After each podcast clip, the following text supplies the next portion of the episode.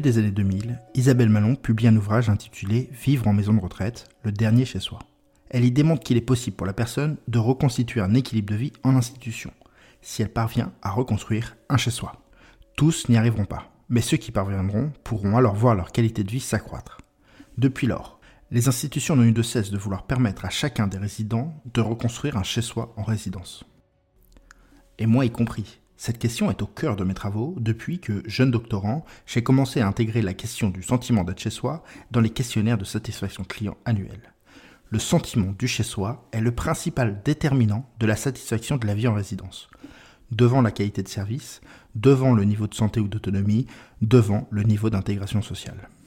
C'est pour cela que je n'ai de cesse de rappeler que le principal besoin auquel répond une solution d'habitat collectif, comme on en voit de nombreuses se développer en ce moment, ce n'est pas le vivre ensemble, le lien social ou même la sécurité, c'est le chez-soi.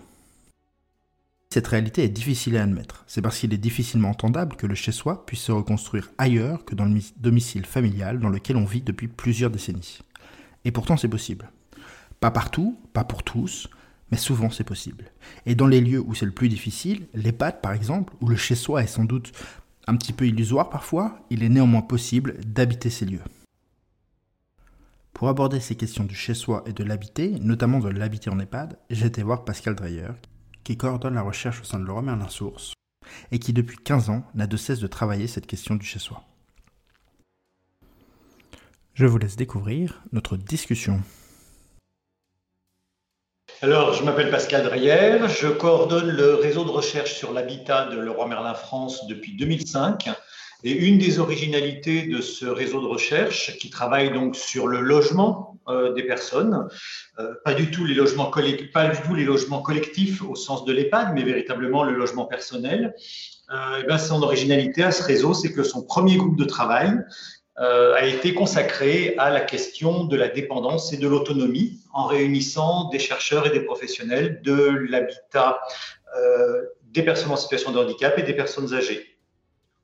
On a deux autres groupes de travail. C'est peut-être intéressant que tes auditeurs les connaissent. On a un groupe de travail qui, est plutôt centré sur les problématiques d'environnement et de santé, euh, et un autre qui, travaille sur les usages et les façons d'habiter. Ok. Euh, et tu peux nous dire euh, deux mots pourquoi c'est d'abord ces questions de la dépendance et de l'autonomie qui sont, qui sont arrivées sur le devant de la scène? Alors historiquement, il y, a eu, il y, a eu, deux effets de convergence. Il y a eu d'une part le fait que le roi Merlin était le partenaire d'une grande association dans laquelle je travaillais et qu'on avait créé ensemble le concours des papas bricoleurs et des mamans astucieuses et que l'entreprise était très fortement sensibilisée à la question du handicap pendant cinq ans. Et la deuxième chose, c'est qu'il y a eu euh, cette convergence autour de, de, la loi de 2005 sur la possibilité de traiter conjointement les situations de handicap et les situations liées à l'âge.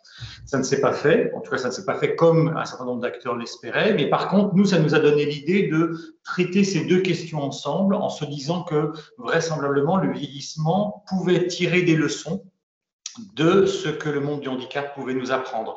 On s'est rendu compte que ce n'était pas tout à fait vrai, hein, que chacun campe, campe, un peu sur ses positions, mais en tout cas, nous, c'est une dynamique qu'on a mis en place. Et depuis cette date, les chercheurs du handicap et les chercheurs de la vieillesse, les professionnels du handicap et les professionnels de la vieillesse travaillent ensemble dans ce groupe-là et mènent des chantiers de recherche ensemble. D'accord. Encore aujourd'hui, c'est comme ça qui, enfin, c'est ces deux, deux champs-là qui sont réunis. Exact. Alors, on en a réuni un troisième qui est celui de la jeunesse. Parce qu'il nous semble que euh, la jeunesse, le vieillissement ou la vieillesse et le handicap ont les mêmes problématiques d'accès à l'autonomie, de maintien de leur autonomie et des questions de compensation, que ce soit des compensations humaines ou des compensations techniques ou technologiques. Donc en fait, on, a réuni ces thématiques parce qu'elles sont pour nous synonymes non pas de la dépendance, mais de l'interdépendance. D'accord, très bien. Euh, moi, si je connais Laurent Merlin Source, c'est pour vraiment tous les travaux sur, euh, sur la question du chez-soi d'abord, euh, qui est une approche que, que j'apprécie particulièrement. Euh, est-ce que tu pourrais commencer par redéfinir un petit peu ce que toi tu entends par chez-soi Oui, volontiers. Alors, le chez-soi, c'est le cœur d'un emboîtement. Cet emboîtement, si on part du plus loin, il comprend l'environnement dans lequel vit la personne, il comprend son logement, qui est au fond la, coquille, le cadre bâti, l'enveloppe dure euh, le domicile, qui est la dimension plus juridique, celle sur laquelle on s'appuie pour mettre son nom, son adresse, avoir un certain nombre de droits, mais aussi un certain nombre de devoirs liés au fait euh, d'habiter un lieu précis. Et puis, au cœur de ce triple emboîtement, il y a une chose que seul l'individu crée, qui est le chez-soi. Alors, le chez-soi, c'est à la fois des objets, et de l'immatériel, des souvenirs, des rêves, hein, si on suit Bachelard, euh, des relations évidemment, et puis tout ce qu'on amène à l'intérieur pour pouvoir faire en sorte que ce logement, c'est-à-dire cette enveloppe, ce domicile qui contient notre identité juridique, devienne quelque chose qui nous ressemble le plus, mais qui surtout, et ça c'est la chose la plus importante pour moi, est cette création de l'individu qui ne cesse de bouger. Au fond, on, sait quand quelqu'un est parti ou quand quelqu'un est décédé, c'est quand le, lieu de vie devient inerte. Et au fond, quand il n'y a plus de chez soi ou que le chez soi n'est plus animé. Et le chez soi, c'est vraiment une création vivante qui n'arrête pas de bouger. Et même chez les personnes très âgées, le chez soi, imperceptiblement, c'est quelque chose qui bouge. C'est donc une création personnelle. Alors, il se décline de plusieurs façons. Euh, dans les espaces de la maison, dans les espaces du domicile, il se décline de plusieurs façons. Il y a ce qu'on appelle le chez-soi social, qui est le chez-soi dans lequel on reçoit les autres. Euh, c'est souvent euh, les, les, pièces de réception, tout simplement, le séjour. Maintenant, c'est beaucoup la cuisine, etc. Ensuite, on a un chez-soi discret, qui est quelque chose qui est partagé par les membres d'une même famille. Et, ce chez-soi discret, il se déploie aussi bien dans les pièces du chez-soi social que dans les pièces plus intimes. Et par exemple, une dimension du chez-soi discret, c'est une photo euh, de vacances dans la bibliothèque. Alors la bibliothèque, elle fait partie de l'espace du chez-soi social. Elle montre qu'on lit des livres, qu'on a une activité intellectuelle ou des prétentions, peu importe. Mais la photo, elle ne parlera qu'aux gens de la famille. Elle ne signifiera Et ça, c'est la dimension du chez-soi discret. Et puis après, il y a ce qui nous appartient à chacun dans le lieu dans lequel on vit, c'est le chez-soi secret.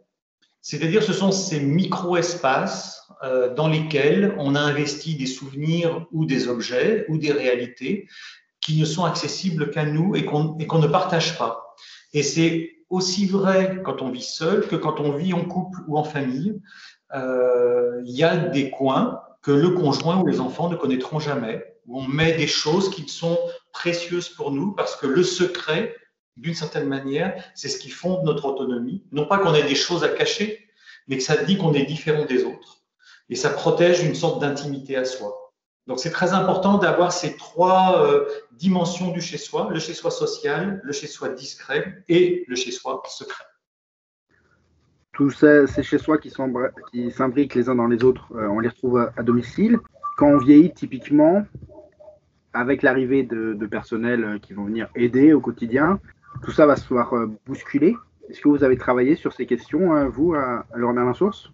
Alors, on n'a pas travaillé très directement, mais on a rencontré dans le cadre de nos recherches des personnes âgées qui nous ont parlé, comme dans bien d'autres études, hein, on n'a pas du tout euh, recueilli des choses très très différentes de ce qui est recueilli par d'autres chercheurs, combien l'arrivée d'un tiers extérieur, notamment pour venir aider, et donc d'un tiers qui va rentrer dans les placards, qui va faire des gestes que la personne avait l'habitude de faire, et quelqu'un qui met à mal cette espèce de frontière qu'il y a entre le chez-soi le, chez -soi social et le chez-soi discret. Ça, c'est déjà une, une, vraie réalité. Mais évidemment, la crainte la plus grande que les gens ont, c'est que ces personnes ouvrent par inadvertance ou par curiosité des espaces du chez-soi secret. Et donc, du coup, que des choses soient dévoilées d'elles-mêmes ou que des choses soient atteintes en elles. Et c'est vrai que l'exemple assez classique, quand on dit, oui, une personne âgée euh, est tout le temps en train de se plaindre de sa femme de ménage qui déplace ses objets et ne les remet pas à sa place, c'est parce qu'au fond, ce décor, de, ce décor de la maison, il correspond en fait à une organisation interne et que bouger les éléments à l'extérieur de soi, ça les fait bouger à l'intérieur de soi, et à plus forte raison quand on, a, quand on a une longue vie et que cette vie est traversée par des pertes, et que ces pertes ont des places dans l'espace, elles ont aussi leur répondant à l'intérieur de soi et réciproquement. Donc, au fond, la question de l'arrivée des tiers dans la maison, c'est vraiment la question de voir soudain bousculer tous ces équilibres intérieurs en soi. Ok. Euh, du coup, la question, elle est particulièrement omniprésente quand on parle d'un déménagement, quand on parle d'une question d'une personne qui doit quitter ce domicile dans lequel il y avait cette organisation euh, en, trois, niveaux, comment on fait pour être chez soi, en EHPAD ou en institution, en résidence-service Alors d'abord, il, y a une grande, grande question qui se pose à chaque déménagement, c'est la question du tri. Qu'est-ce qu'on garde et qu'est-ce qu'on emporte avec soi? Ça, c'est vrai pour chacun d'entre nous à toutes les étapes de notre vie. Et on voit bien que, euh, que l'on déménage euh, pour aller dans un autre lieu, euh, ou plus grand ou plus petit, on n'emporte pas forcément les mêmes choses. Et quand on doit ne serait-ce que réaménager chez soi et faire un tri, on se rend compte combien il est difficile de, se séparer de choses qui nous ont, qui nous ont constitués, qui ont fait qu'on est devenu l'individu qu'on est à ce moment-là. Et je pense que le passage du logement euh, historique personnel à l'EHPAD, il est extrêmement difficile pour les personnes parce que ça n'est pas un tri qu'elles vont faire, ça n'est pas un choix qu'elles vont établir, c'est souvent des choses qui leur sont imposées de l'extérieur parce qu'elles ne peuvent plus rester chez elles, que la famille ne peut plus les accompagner. Et que donc il y a tout un certain nombre de liens qui sont euh, très, très importantes dans la dimension du chez-soi, qui, qui, vont faire, qui vont se défaire et qu'elles ne vont pas choisir beaucoup de choses ou que d'autres vont choisir pour elles. Et donc, ça, donc, il y a une multitude de situations, évidemment, qui déclenchent l'arrivée euh, en EHPAD. Mais pour quelqu'un qui n'a pas de difficultés cognitives, euh, la question du choix est évidemment très sensible parce que comment choisir de manière euh, la plus constructive possible pour aller habiter un, un nouveau lieu? Peut-être que ce qui est très important, c'est de revenir sur la dynamique du chez-soi. Le chez-soi, il est caractérisé par quatre verbes qu'on passe notre temps à, mettre en musique d'une certaine manière. C'est aménager, s'approprier, s'attacher, s'ancrer. Alors, s'aménager, aménager, tout le monde sait ce que c'est. C'est quand on, quand on organise ses biens, quand on décore, quand on personnalise son logement. Donc ça, tout le monde sait faire. S'approprier les choses, c'est vraiment se préserver son intimité et être capable de mettre des petits espaces en réserve. Donc on voit déjà que sur la question de l'EHPAD, ça va être un peu plus compliqué cette question.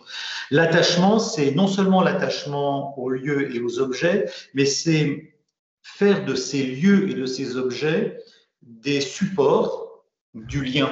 Alors le, les, supports, euh, euh, les supports du lien, c'est aussi les contraintes, parce que le lien, ça n'est pas que quelque chose de positif, ça peut aussi être quelque chose de négatif. Et l'ancrage, c'est évidemment l'ancrage territorial et social. Et on voit bien que le déménagement dans un EHPAD, a plus forte raison, pour se rapprocher d'un enfant ou pour être plus proche d'un enfant, il peut complètement désancrer la personne parce qu'elle ne sera plus sur son territoire.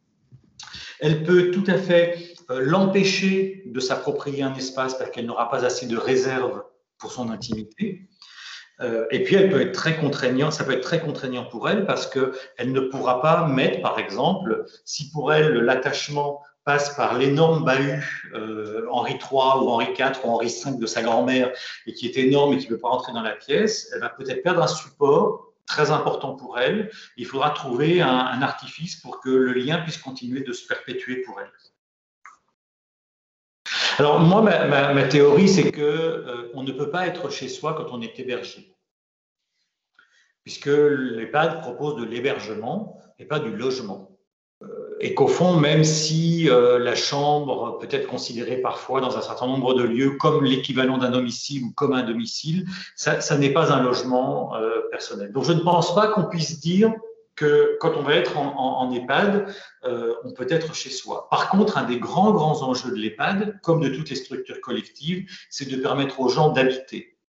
Habiter, c'est pouvoir s'ancrer dans un lieu, y développer des habitudes, y développer des relations. Et ça, c'est déjà énorme. C'est déjà énorme. Euh, arriver en EHPAD, c'est faire un chemin de perte, assez importantes, des pertes à la fois très personnelles, euh, physiques, cognitives parfois, euh, euh, des pertes liées à la perte du conjoint, l'éloignement euh, d'un certain nombre de gens qu'on a, qu'on a aimés toute sa vie ou qui sont eux-mêmes décédés. Donc ça veut dire qu'on est vraiment dans, dans ce registre-là. Et donc du coup, obliger les gens ou se dire qu'on va, qu'on va permettre aux gens d'avoir un chez-soi, c'est peut-être pas la bonne chose. Par contre, leur proposer un espace à habiter pleinement, c'est-à-dire dans lequel ils vont pouvoir développer ses habitudes, puisque habiter, c'est aussi avoir des habitudes, hein, pouvoir avoir un territoire qui leur correspond et nouer des relations, ça me paraît là le véritable enjeu. D'accord. Et du coup, euh, comment on fait? Est-ce que tu as, des, as des schémas récurrents un petit peu qui ressortent? Non, il n'y a pas de schéma récurrent. Je pense qu'il me semble que vu de l'extérieur, il y a, d'abord un, un, problème de fond, c'est l'état dans lequel rentrent les personnes aujourd'hui en EHPAD, d'une certaine manière, euh, en, ça serait, ce que je décris, ça pourrait être peut-être plus facile à construire en résidence autonomie ou en résidence service, là où les gens ont des capacités de déplacement, de mobilité qui leur permettent vraiment de manière autonome de construire ces relations. Après, en EHPAD, euh, ce qui me paraît très important, c'est que habiter, alors je vais sûrement me contredire moi-même en, te parlant, mais habiter, si c'est vraiment créer des habitudes, il faut que le personnel soit porteur de ces habitudes et que ces habitudes soient des habitudes vivantes. Donc ça veut dire que l'espace tout entier de l'EHPAD devient un lieu à habiter et pas simplement un lieu où euh, on a des services à un endroit, par exemple à la salle à manger ou, ou dans l'animation, et puis de l'autre côté on est dans sa chambre à attendre.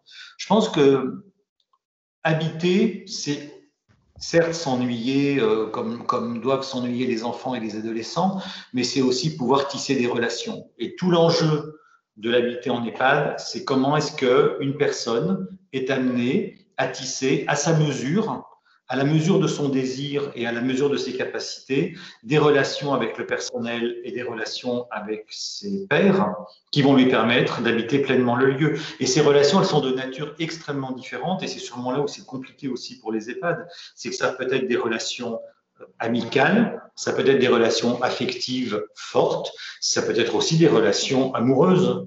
Et on voit bien que euh, l'amour est une chose extrêmement importante pour habiter bien et que les personnes âgées ont aussi besoin qu'on les aime et elles ont besoin d'aimer. Ok. Du coup, ce que tu, cette question de distinction quand même entre le chez soi et, euh, et juste habiter, mhm. euh, ça repose un peu quand même la question de, euh, de qu'est-ce qu'un EHPAD et finalement à quoi ça sert l'EHPAD? Alors l'EHPAD, il a, je vais être très provocateur, mais l'EHPAD, il accompagne les gens à mourir. C'est sa première fonction. C'est une fonction sociale, évidemment, dont on ne veut absolument pas parler, parce que globalement, c'est un des rares lieux avec l'hôpital euh, dont on ne ressort pas vivant, d'une certaine manière. Par contre, l'enjeu, la fonction sociale de l'hôpital, de, l'EHPAD, pardon, c'est vraiment de nous permettre de mourir vivant. C'est-à-dire de ne pas être mort avant d'être mort. C'est un peu ce que dit Winnicott quand il dit Mon Dieu, faites que je meure vivant. C'est-à-dire que jusqu'au bout de ma vie, je veux me sentir vivant. Et la, société, elle délègue à l'EHPAD parce qu'elle n'arrive pas à, envisager la mort de manière suffisamment euh, sereine. Elle délègue à l'EHPAD la responsabilité de la mort de nos plus fragiles. Mais en vérité, très profondément, je crois que l'EHPAD est porteur de cette tension entre la vie et la mort et c'est une formidable responsabilité. Mais par contre, ça veut dire qu'il faut qu'on soit clair sur on accompagne un projet de vie et il y a un moment où ce projet de vie il bascule dans on accompagne la fin de vie. Et la fin de vie, c'est pas accompagner quelque chose de dramatique, c'est accompagner simplement le mouvement même de la vie. Et ça, ça exige, ça exige des équipes, ça exige, euh, y compris de, de, la direction, des personnels soignants, des personnels d'accompagnement, ça exige d'être très présent à des, à des, choses qui nous mobilisent émotionnellement de manière extrêmement forte.